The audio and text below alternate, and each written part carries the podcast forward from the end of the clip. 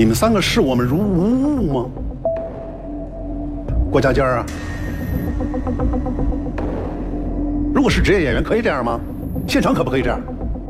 你们三个回答我，现场可以吗？不可以，不可以。不可以。为什么在这儿就可以啊、那就欺负我们呀？什么意思啊？这这不开玩笑是什么？该捆紧就捆紧，对吧？端端，你还得解释什么？啊，如果我这时候没什么的话，啊，他手如果能挣脱下来，啊，我撕不撕这个？一定，要不就不撕，要不就你撕，因为捆着的他不可能，他拿什么给自己摘下来呀？你们三个还居然跟几个考核官这儿不断的去解释，展现自己的善良啊！我舍不得打吧，啊，我舍不得捆吧？那你们是职业演员吗？我现在一看着李成儒在这个台子上面吹胡瞪眼儿啊，然后开始批底下的这些演员，我就莫名的 心头一紧，因为我觉得他有的时候啊，这个话说的有点过。无证之罪这一组啊，就是郭宇、李丰田，还有一个这个小姑娘，这这一台有点你死我活的这么一台，挺难排的。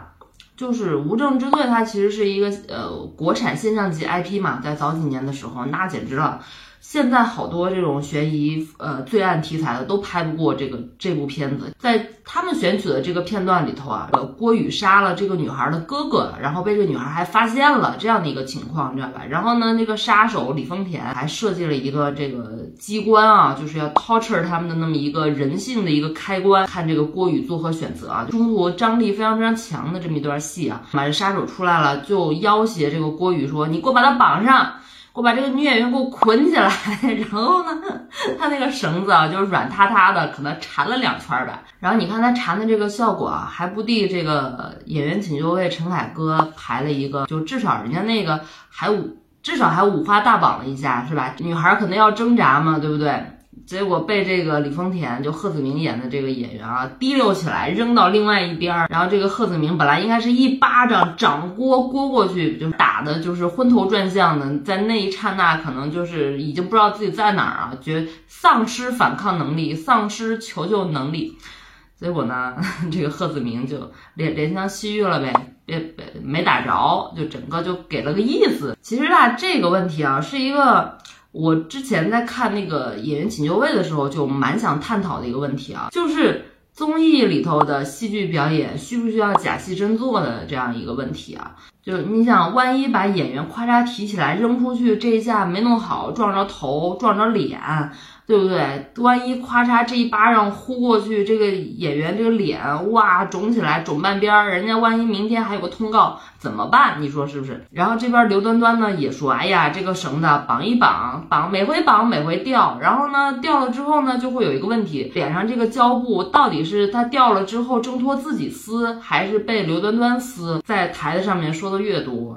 那这个台子下面的李成儒就越不开心，就发生了刚刚你们看到的这一幕。李成儒直接怒了：“你们来干嘛来了？你们是来欺负我们来是吗？你怎么能对自己俘获来的这个羔羊仁慈呢？对不对？因为啊，李成儒是一个就是戏大过天，而且他说的这东西呢，也是百分之百正正确的啊，这个东西就是无可狡辩，知道吧？所以呢，就把这个刘端端还有这个贺子明，就是说的没办法，只能对不起，对不起。”我错了，我不该这样。我就是演员，包括其他的演员请就位啊，类似的一些节目啊，就是这种假戏真做这种事情啊，挺多的。呃，拉丝吻就是小彩旗和那个燕子冬两个人在演那个一吻定情的时候。哗哗，那个雨下的不行，然后深情一吻，然后呜分开的时候有粘液，也是就是各种尴尬，你知道吧？就是，然后还记得还有那个李晟在演第一个就是最爱的时候，然后他就是把自己己浸在那个冷冰冰的那个冷水里面，然后为了帮助这个她的老公。呃，包贝尔在里头降温嘛，就是非常非常直接的展现了出来啊，就是这个这个太写实了。为啥现在越来越多的这个综艺里头的这种呃戏剧化的这种片段啊，大家都要真来，都要真真上，对于整个综艺和节目方是有利的。叙事的焦点，一个矛盾冲突，就是可以上热搜的嘛，对吧？这个东西，综艺节目当然是鼓励的喽，恨不得把床戏、吻戏都摆在这个上头来。第二呢，这个东西啊，也是被这个演员本身所接受的，因为你在这个上面越大胆，越能挑战，越能彰显你演员的职业性啊，对不对？我在上面什么都不怕，我可以真来，我没问题。要鞭子抽我就直接抽，不要害怕，大巴大巴上抡我就抡。最后呢，就是。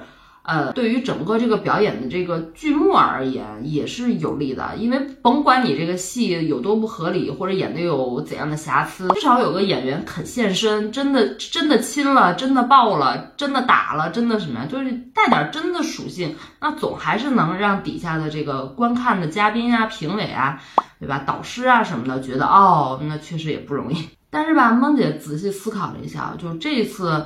我居然有有有点赞成贺子铭的做法，就是你们可能又要不同意，对吧？又要喷我，且听我娓娓道来啊。其实，在一个剧组里面啊，这个比较激烈一些的戏，床戏、动作戏，是吧？激战戏，然后打这种戏什么的，就是这些戏，其实在现场它会有很多工种，把它拆分为很多的环节来实来实现它。你在我就是演员这个舞台上呢，它。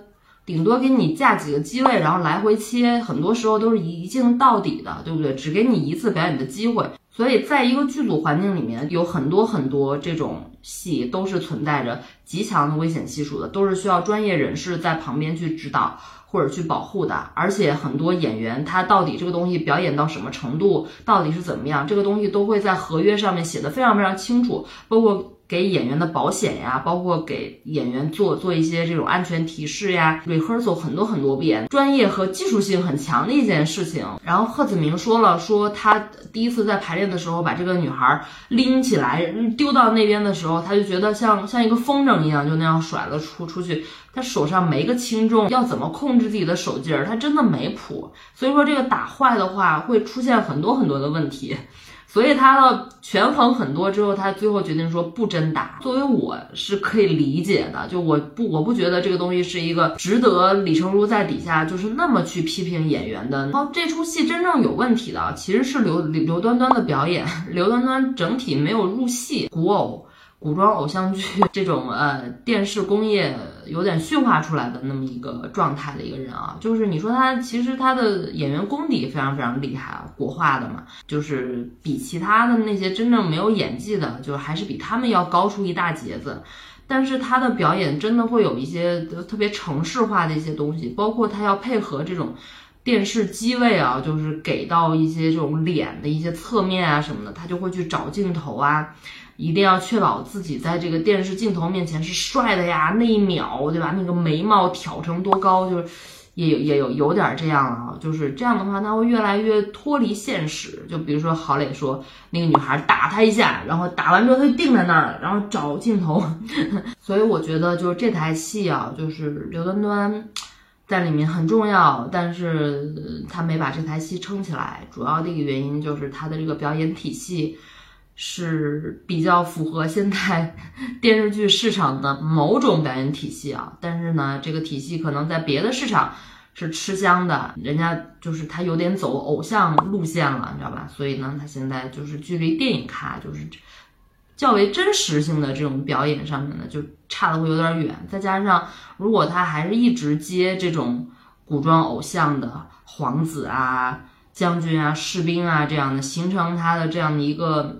表演套路的话，就会有点难改过来，所以呢，就是我就看郝蕾在那心急，在那教啊，一遍遍教也是，真挺不容易的，真的。好吧，这就是今天梦姐想跟大家分享的。如果你喜欢的话，请 follow 我，请给我弹幕留言。OK，拜拜。